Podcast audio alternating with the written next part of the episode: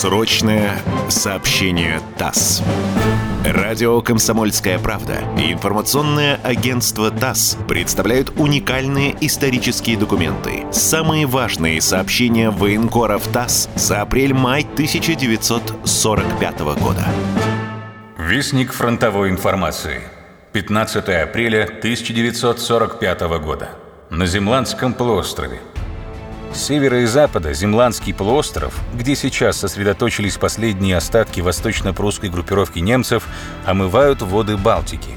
С юга вдоль его побережья проходит Кёнигсбергский морской канал, выход из Кёнигсберга и залива Фришгаф в открытое море. На юго-восточной оконечности полуострова находится порт Пиллау – и граничащее с Кёнигсбергским морским каналом побережье, и бухта, и залив Фришгаф, и коса Фришнерунг, и самый последний оплот немцев в Восточной Пруссии порт Пилау день и ночь под огнем нашей артиллерии и воздействием бомбардировочной и штурмовой авиации. Круглые сутки здесь не умолкают артиллерийская канонада и рев самолетов.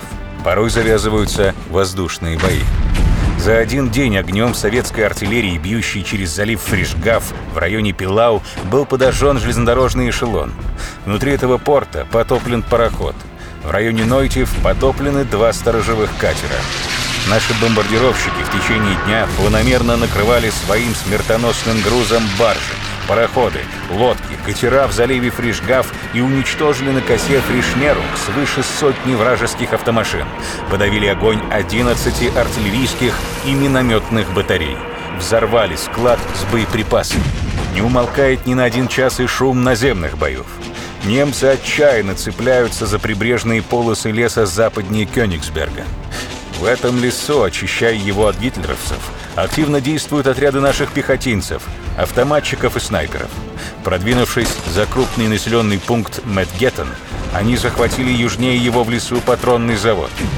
За последние сутки на Земландском полуострове наши войска занялись боями свыше 60 населенных пунктов и взяли в плен более 7 тысяч немецких солдат и офицеров.